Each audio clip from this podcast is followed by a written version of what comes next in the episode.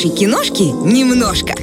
И порция фильма нам Ну-ка, на ну-ка. выходные. Сразу хочу сделать пометку. Фильм для взрослых, потому что там есть прекрасные, страстные сцены любви. Это как затравка для мамы и папы. Почему бы и нет? Почему родителям нельзя фильм посмотреть вдвоем? Просто получив Такой хороший звон бокалов сейчас был с водой, если что. Да, да. Э, Получить такую порцию любви от других людей, мало ли вы захотите дальше продолжить меня вообще слово порция сейчас ассоциируется с другими штуками. Это ужас, девочки. Сатейник у нас в понедельник. Вот. Значит, смотрите, фильм называется «Шанель и Стравинский». И мы сразу понимаем, о ком пойдет речь. О великой, прекрасной женщине э, Коко Шанель и об Игоре Стравинском. Это композитор тоже, важнейшая личность для всего 20 века. Важнейшая личность в истории музыки, потому что он перевернул э, в свое время своими композиторскими э, инновациями мир музыки и поменял мир балета. То есть это важнейший человек. И прежде чем мы поговорим про фильм, я, как всегда, даю вводную об этих двух личностях, потому что ну, это очень важно. Ну да. Нельзя смотреть фильм, э, это не байопик, надо понимать, это по роману, по роману такого, знаете, э, по роману автора, который представил себе, что это, наверное, могло быть так. Да, есть факт того, что у них был короткий роман, но никакой доказательной базы вокруг нет. Хотя все понимают, что, скорее всего, это было. То есть это, не фильм байопик. сплетня, Ну, получается. назовем это так. Назовем Это так. художественный вымысел. Почему нет? Ну почему нет? Сто процентов там что-то было. Просто не доказано, писем нет. Но я уверена. никто не держал. Опять-таки, да. Но сплетен на эту тему было море в Париже, тем более Париж, господи, 20 век. Прекрасные времена. И, значит, э, Габриэль Шанель, мы все знаем, что это дизайнер, создательница собственного авторского дома моды, да, который центри- центральным была точка в Париже. Мы знаем, что она выш- вышла из обычной простой семьи, скрывала свое прошлое, создавала о себе такую дополнительную легенду. Мы знаем, что она вела в моду, да? Она вела в моду любовь э, к аксессуарам, не к дорогим украшениям, не к бриллиантам, а к обычному жемчугу, да, искусственному, к бижутерии. Она ввела в моду маленькое черное платье, но на тот момент оно не было маленькое, оно было ниже колена, но и это уже было радикально в то время. Она ввела в моду э, брюки, да, такого мужского кроя, свободные, ввела в моду тельняшки, то есть она женщин сделала свободными в самовыражении. Она первая пересела из женского седла, как мужчина села и управляла лошадью. То есть такая свободная женщина, отчасти феминистка, отчасти она с помощью мужчин смогла взлететь на этот там, но там доказывала каждый раз, что она вообще может все это делать сама. То есть ей не нужно было в дальнейшем помощи мужчин, но при этом она очень любила романы. Она влюблялась, знаете, так искрометно в разных таких ярких личностей своего времени. И это прекрасно. Ей надо было Да. вдохновляться. Ей надо было и однозначно именно вдохновляться. И Стравинским она вдохновилась. Но теперь немножко Бросим про уже. А мы не вдохновлены, просто за одним супругом до- давно замужем. И это тоже хорошо. Почему Да. и нет? По-другому мы не можем сказать в Мы эфире. можем его просто. весной переодеть и вдохновиться. Вот, и тоже так. Извините, пожалуйста. Давайте пару слов о Стравинском, чтобы так Да. вот правильно потом сложились пазлы. Значит, Игорь Стравинский – это русский композитор, э, выходец из, эм, собственно говоря, императорской России, но, как вы понимаете, революция всех очень сильно изменила, и он отправляется куда? Ну, конечно же, в Париж. Надо понимать, что он абсолютно авангардный композитор. Мы знаем, вот его примерно время, да, мы знаем Чайковского, да, мелодичная музыка, чувственная. Мы ее как будто бы расшифровываем, нам все очень понятно. Появляется Стравинский, который как будто ломает всю привычную нам музыкальную композицию, и это звучит именно авангардно, по-другому.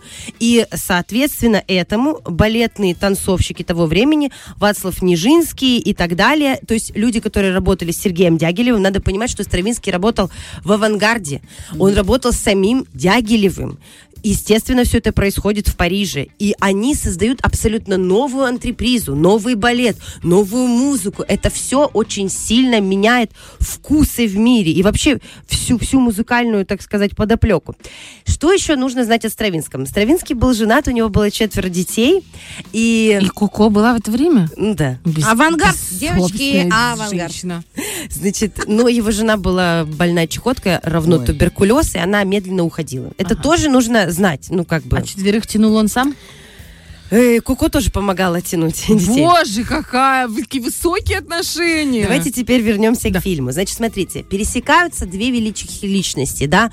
Она, известная кутюрье, владелица собственного дома моды, и он, уже известный композитор. Но первая встреча их произошла абсолютно под другой приправой. Значит, они встречаются на премьере балета «Весна священная». Сейчас это классика, сейчас это то, что знают все балетоманы в мире. «Весна священная» на тот момент это абсолютно авангардный балет, и он был завязан на славянской мифологии. На сцену выходят танцовщики и двигаются абсолютно не в классической форме танца. При этом звучат музык, му- звучит музыка, которая написана стравинской. Ее на тот момент назвали какофонией. Есть в интернете, вы можете посмотреть какие-то нарезки для себя. А вообще лучше смотреть фильм, потому что фильм э, Шанель и Стравинский начинается именно с этого фрагмента, когда они первый раз знакомятся, и между ними не происходит ничего. Они просто знакомятся. В этот момент премьеры зал буйствует, он встает, он выкрикивает всякие слоганы неприличные. То есть публике премьера не понравилась. Но Дягилев потому и Дягилев. Ему нужно было произвести эмоцию. Эмоция, после которой можно было по-новому выстраивать отношения с публикой и предлагать ей что-то абсолютно до этого неведомое. Ну, Стравинского это, конечно же, задело, но мне кажется, компания вот Дягилев, Стравинский, Нижинский, это те люди, ко- которые понимали, что сейчас все должно меняться. Шинель тоже была такой. И ей это понравилось. Она поняла, какие же они дерзкие, какие они новаторы, какие они другие. То есть она поняла, что это другие люди, это другая вообще форма искусства. Они Мои, мои человечки. да, мои человечки, как сказала бы великая О- Ольга Фусова, да? Это не я, говорит. Да ладно, она же набирает обороты. Нормальная, добрая баба. Что? Значит, э, что происходит? На 7 лет они, они познакомились, но теряют связь. Дальше каждый занимается своим делом. И занимается им прекрасно. Стравинского начинают любить, понимать. Он вызывает эмоцию, дерзость. Много новых балетных постановок. Работа двигается дальше. Дягилев, огромная, невероятная компания. Шинель тоже все хорошо. Все продается, бутик разрастается, все прекрасно. Встречаются они через 7 лет, они уже оба такие весомые личности, но у Стравинского есть некоторые финансовые э, проблемы. Вот. Плюс больная жена и четверо детей. И э, Шанель, надо это заметить, она всегда была очень добра к талантливым людям. Она давала бескорыстно деньги, она давала возможность пожить в ее домах. То есть она в этом плане была очень открыта. Она это же и делает. Она предлагает Стравинскому вместе с семьей переехать в ее загородный дом и пожить какое-то время за ее счет. И в этот момент Стравинский должен был написать партитуру к новым своим произведениям. То есть вот, вот такая творческая помощь.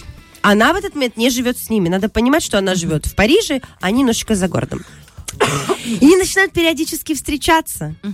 Две такие личности. Ну, он должен добром отплатить, как бы, женщине за такое хорошее я отношение. просто считаю. Полочку прибил, где ты там подмагнул что-нибудь. Нет, он Пылесос просто, великолепно владел инструментом.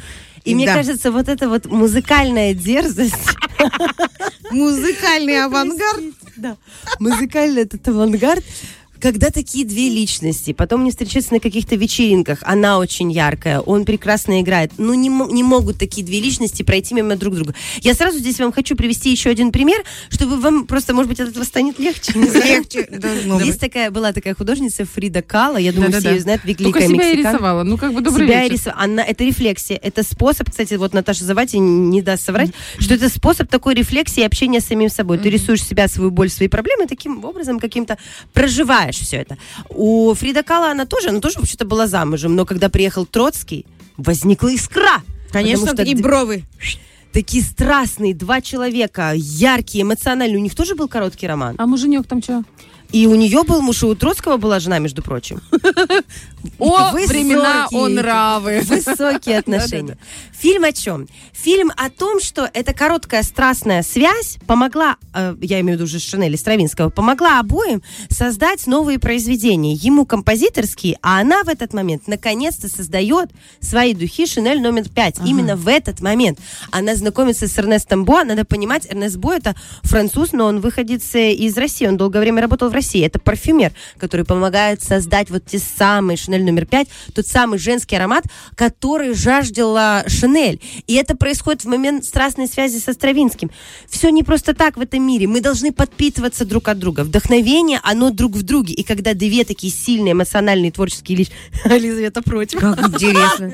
Нет, я не, нет, я понимаю, что творчество великое порой рождается в процессе авангарда. Но э, скажите мне, мне, пожалуйста, вот просмотр данного фильма не оставит какой-то Неизгладимый след на тонкой душевной организации моей, да, и осадочек о како. Не Потому знаю, у меня не было осадка. такого, она что, так была ну, ну, честна, вот в фильме, она очень жена, честна. Она говорит, так дело в том, что она и жене, и с детьми тоже помогала. Она и наряды дарила, она и финансово их поддерживала. А может, это чувство вины? Сань, извини, мы, Она не мы говорит, просто... кстати, мы... Ей задают Нет, такой в этом фильме, ей да. задается вопрос, вы вообще спите нормально? Ну вот из этой серии, с чувства Ага. вины, она говорит, да, все нормально.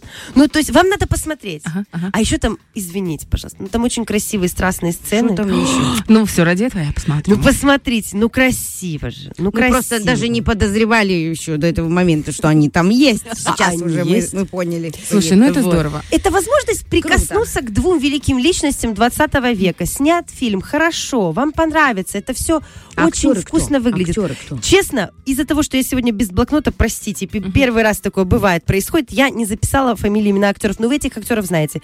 Эм, актер э, снимался в, в «Докторе Стрэндже», он играл вот этого плохого, как раз-таки, который... Мариарти? Нет, «Докторе Стрэнджи», причем? Там просто этот, как его зовут, э, ну, Да понятно, Да. Камербеч. Камбербэтч, а я его ассоциирую Да, с э, Шерлоком. Я Шерлок Вот. больше смотрела, чем... э, Да Известные актеры, вы их где-то до этого видели, вам понравится. Подсказка прилетела ко мне. Давай. Эм, На. Да, и вы хотите, чтобы я сейчас... Так, хорошо, Вот, доктор Мадс, Меккельсен и Анна А, Мулгалис. Это Короче, Это главное, что помогло. мы чисто внешне, мы их узнаем, правильно? Конечно, Да, вы да. их внешне узнаете, но э, просто прикоснитесь к богеме 20 века. Послушайте эту авангардную музыку Стравинского, посмотрите на эту фото- э, хореографию Нижинского. Там есть сам Дягилев, ну, актер, который играет Дягилева. Коко Шинель, все это богема. Это просто интересно. Ну и страстные сцены никто не Я, отменял. знаете, вот еще что думаю, у нас есть там по три минуты. Вот э, в 20 веке ты очень много рассказываешь про искусство, про эту богему, и так хочется иногда вот в это окунуться, и ты думаешь, ну, наверное, в наше время, вот наше, тоже есть эта богема, и вот это какое-то искусство, которое не... Ну, только, ну, и через время будут 22-м, оглядываться, да. будут оглядываться и говорить, вот, их там Да, тусовка. да. Ну, вот я в упор не вижу в настоящее время вот эту вот какую-то богему. Есть какое-то дно, извините, вот если говорим про эстраду, про эстраду. Баба сеяла горох и сказала деду, о, это окунуться будет спустя время. Может быть, просто я, ну, я к тебе вопрос Мы как не к там человеку, искусствоведу. Да я не про Приднестровье одно, я имею в виду вот эти э, все Ты говоришь про эстраду российскую. Да, да. Э, Богема развивается там, где быстро и активно развивается искусство. Это не всегда Париж. И в разные временные промежутки мировые. Это разные точки на карте мира. В середине 20 века это уже не Париж, это уже Америка. То есть эм, вибрации происходят А в сейчас где точках. Это вибрации? нормально. Смотрите, сейчас есть кстати, Есть целые выставки Делаем с вами как будто бы искусства. переход уже в арт-акцент в, в понедельник. Мгм, Смотрите, мгм. сейчас акцент вообще на другом. Сейчас центре внимания глобальный юг. Это так называется. Это э, страны Южной Америки, Африка и Австралия. Сейчас самый больший интерес в мире искусства именно в эти точки мира. В ремесленные направления, в ткачество. Как будто мы возвращаемся к истокам, к рукотворному труду. Уже не, в- не к перформансам, а к другому. Вот сейчас глобальный юг в топе мира искусства. Вот. Ух ты, как интересно. И ты об этом расскажешь нам в понедельник? Я расскажу вам про вандализм в понедельник, но обязательно в какой-то из следующих выпусков мы поговорим прям про современность. Вот что сейчас развивается в современном искусстве, что сейчас в топе, что сейчас самое главное. Я прям уже в нетерпении. Перечитываем журнал Бурда, Макраме. Спасибо большое, Саша. Это еще раз э, Шанель и Стравинский. Да. Надо посмотреть.